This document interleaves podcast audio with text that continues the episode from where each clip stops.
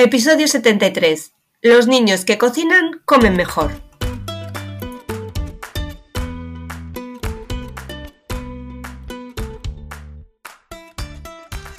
Bienvenidos a Los niños que cocinan comen mejor, el podcast de cocina y alimentación equilibrada de la red de escuelas de cocina Kitchen Academy, para padres y madres comprometidos con el poder que tiene aprender a cocinar para llevar una alimentación saludable.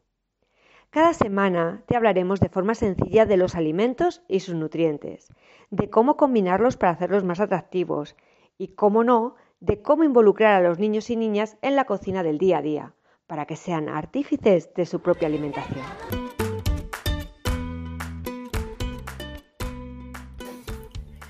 Bienvenidos a un nuevo podcast de los niños que cocinan comen mejor. Bueno, hoy tengo que hablar de los superalimentos. Y bueno, me gusta hablar de los superalimentos, hemos hablado en algunas ocasiones, pero hoy quiero tiraros un poquito de las orejas. ¿eh? Bueno, he estado viendo unos programas eh, estas semanas atrás de los superalimentos y es que nos hemos vuelto todos un poco locos. ¿eh? Es verdad que estamos en una sociedad en la que parece que comer mal es más fácil que comer bien, donde es mucho más barato adquirir comida rápida que prepararnos nosotros nuestros platos eh, nutricionalmente buenos, platos de verduras, de proteínas, de grasas saludables, bueno, bueno, bueno, bueno, pues como todo esto es, eh, parece que es muy difícil el prepararnos nosotros un buen plato y no hacer las otras cosas, pues ahora eh, no hacemos nada más que comprar superalimentos, pero como si fuese lo único que hay que comer, porque claro, como son superalimentos, pues nos los comemos y así sustituimos y no comemos otros alimentos, ¿no? Que son más fáciles de adquirir. O sea, es mejor comprar eh, una valla que comprar, por ejemplo, eh, harinas integrales, legumbres, verduras, frutas, aceite de oliva, carne magra, pescado. ¿De verdad? ¿Nos estamos volviendo locos o qué? Y que yo hay cosas que no puedo comprender.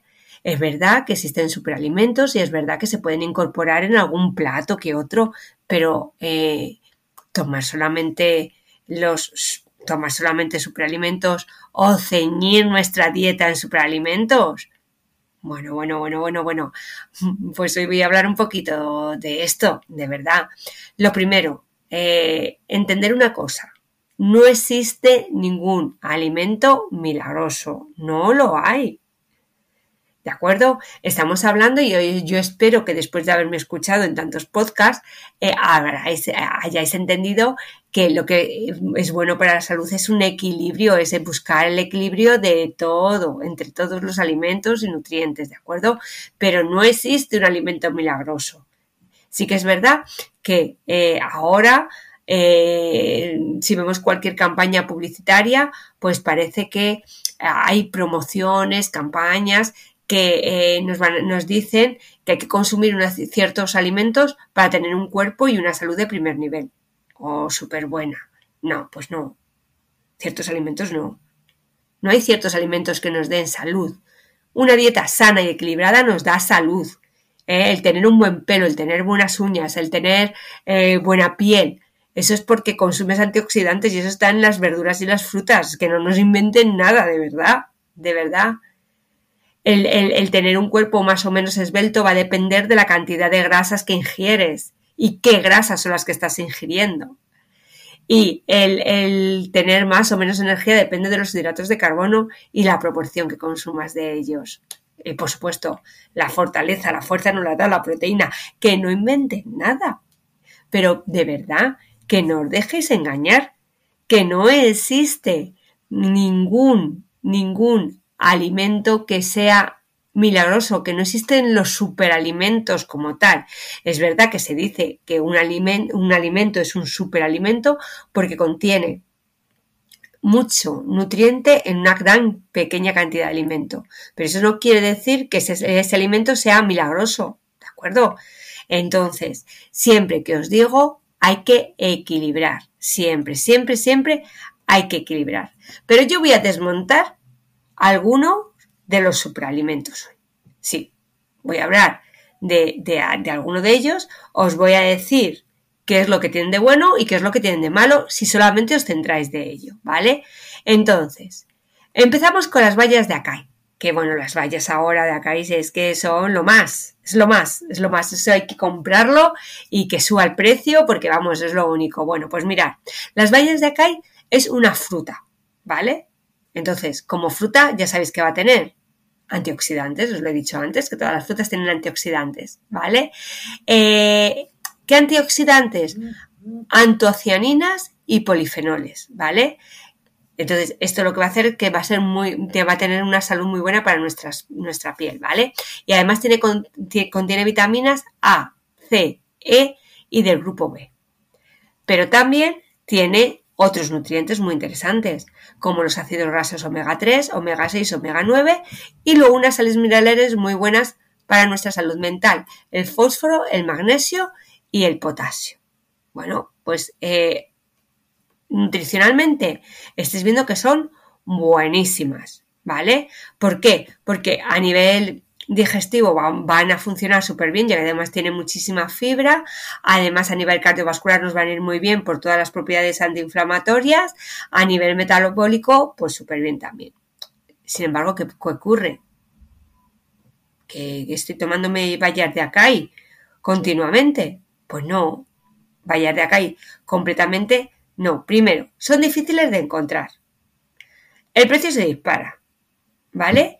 Y, que os he dicho, que tiene vitaminas. ¿Qué otras frutas tienen esas vitaminas? El kiwi, por ejemplo. Tiene el triple de vitamina C que las bayas de acai. El triple más fácil de encontrar, ¿vale? Es verdad que tiene menos fibra que la, que, la de acai, porque solamente tiene un 9, eh, en fibras tiene 9 gramos el, el kiwi, y la valla de 100, pero vamos que la fibra la podemos consumir de otra forma, no hace falta solo consumirla en bayas, ¿no? Mm, interesante, sí. Milagroso, no. ¿Que se puede sustituir por otros? También. Entonces, mm, no gastemos más de la cuenta, ¿vale? Vamos a las semillas de chía. La semilla de chía, que ahora no hay ningún eh, plato que se precie en alta cocina que no lleve unas poquitas de semillas de chía. Bueno, pues si las lleva en la alta cocina, pues que la lleve también mi, casa. Y ahora comemos semillas de chía que vamos, mm, las tenemos hasta la sopa, ¿vale? Bueno, pues las semillas de chía lo que tienen es que son muy exóticas. Vienen de México y de Guatemala, con lo cual aquí cerquita de España, no, con lo cual ya sabemos que el precio se va a disparar, ¿vale? Eh, ¿Que son buenas? Pues sí. ¿Que tienen antioxidantes? Claro que sí. Vitamina B, calcio, hierro, fibra. Pues, pues, sí, la verdad que sí. Que parece un alimento que es todopoderoso. ¿Por qué? Porque fíjate, fijaros, eh, lo que decíamos como superalimento, en muy pequeña proporción, en muy pequeña proporción, tiene una, alta cantidad de, de nutriente. Pero vamos, que no podemos consumir 100 gramos de semilla de golpe, que es imposible. ¿Por qué? Porque si no nos va a doler el estómago, nos va a doler el intestino. Entonces, si tú te vas a echar muy poquito, pues tampoco vas a tener esa sensación de que estás ganando tanta fibra, tanta vitamina y tanta omega 3, que lo podemos encontrar en otros alimentos. Entonces, bueno, lo dicho, que como no podéis abusar de estas semillas, pues que tampoco vais a tener tanto beneficio. ¿Que las uséis? Sí. ¿Que volváis locos? No. La quinoa. Quiero hablar de la quinoa, ¿vale? Que, la, la, quinoa realmente es una semilla también, ¿de acuerdo? ¿Y de dónde nos viene? Pues también nos viene de América del Sur, más en concreto de la cordillera de los Andes, ¿vale? Eh, y la verdad es que los Andes, como es, es un producto de ellos, eh, pues eh, está muy bien integrado en su, en su dieta, ¿vale? Yo no sé si integrar, algo que es muy bueno en la dieta de los Andes es bueno para nosotros los españoles, pero bueno, va, ahí lo dejo, ¿vale? Bien, eh, la quinoa destaca por su alto contenido en antioxidantes, igual que todos estos alimentos que os estoy hablando, fibra, proteínas vegetales, ¿eh? que otros no tienen tantas, pero tienen 16 gramos por cada 100, grasas omega 3 y omega 6, además de fósforo, calcio, hierro, zinc, vitaminas B y E, ¿vale? Bien, Importante, 100 gramos de este producto eh, llega a cubrir la mitad, fijaros, 100 gramos de este producto llega a consumir la mitad de las necesidades diarias de estos nutrientes que os acabo de decir, ¿vale? De proteínas, de grasas y demás, ¿vale? Bien. La quinoa ha tenido múltiples beneficios a nivel cardiometabólico, ¿vale? Eh, mm, aunque también es verdad que, como sucede con otras legumbres, las tienen lecitinas y tienen lo que se llaman antinutrientes, ¿vale? Pero bueno, eh, a lo que yo me quiero hablar con vosotros. Bien, quinoa, muy bueno, es un producto súper bueno. ¿Tengo que comer quinoa todos los días? No. ¿La puedo alternar en mi dieta? Sí. Pero vamos, que puedo tomar legumbres, puedo tomar garbanzos, puedo tomar judías, guisantes o lentejas que más o menos se asemejan a las nutrientes que nos da la quinoa. Bien. El aguacate. Bueno, el aguacate es una de las frutas más interesantes de este momento. Eh, procede de México y de Centroamérica, ya lo sabéis. Durante años desaconsejó su consumo, ¿vale? ¿Por qué? Por su elevado contenido en grasas el aguacate tiene muchas grasas, ¿vale? Sin embargo, bueno, como las grasas que tienen ayudan a, mejorar el colesterol sanguíneo, bueno, pues ahora no se dice que no, o sea, no se restringe su consumo, ¿de acuerdo? Entonces, por concretar, el aguacate destaca por su alto contenido en grasas saludables, ácido leico, grasas omega 3. También tiene fibra, potasio, magnesio, vitaminas B y E y antioxidantes, ¿vale? Eh, ¿De qué podemos hablar? ¿Cuál es el inconveniente que tiene el aguacate? Pues justo sus grasas. Es decir, al final, si consumimos eh, mucho, mucho aguacate, pues eh, estaremos consumiendo muchas grasas. Entonces, pues no se debe abusar de su consumo. Eh, ¿Aguacate sí? Sí. ¿Siempre, todos los días? Pues no, como siempre digo, buscar el equilibrio, ¿vale? la soja. La soja también se ha considerado como un superalimento, ¿vale? Tiene muchos antioxidantes. Estáis viendo que todos los ah, considerados como superalimentos tienen mucho antioxidante, mucha vitamina, ¿eh? en poca cantidad, ¿vale? Como os digo, que la podemos consumir de alguna otra de, alguna otra forma. Pues destaca, como os decía, en antioxidantes, proteínas vegetales, eso sí, tiene un 35 gramos por cada 100 y 50 si es soja texturizada. Esta es, la soja texturizada es muy buena opción, ¿vale? Para personas veganas y personas vegetarianas que consuman proteína de, de esta forma. Y también tiene calcio, fósforo, bueno, pero ojo, que la soja también tiene sus inconvenientes.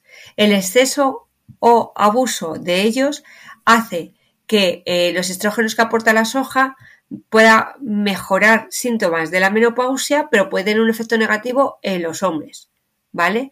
Puede haber alteraciones hormonales. O sea que soja sí, pero como siempre os digo, con equilibrio. Bueno, ¿por qué he querido analizar estos, estos superalimentos? Bueno, porque yo quiero que entendáis que el concepto de superalimento es un concepto nutricional, ¿vale? Pero no tiene que ver con la alimentación. Si yo me alimento únicamente o solamente de estos alimentos o abuso de estos alimentos, pues no estoy haciendo nada.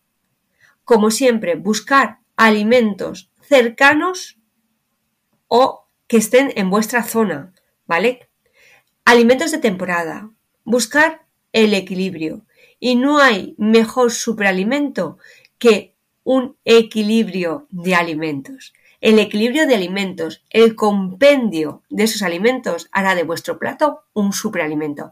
Así que yo desde aquí os insto a no buscar el superalimento, sino el superplato. Eso es lo que tenéis que buscar el superplato alimenticio. Bueno, no os entretengo más, que estamos iniciando las vacaciones y seguro que queréis iros a dar un chapuzón que ya empieza a hacer muchísimo calor.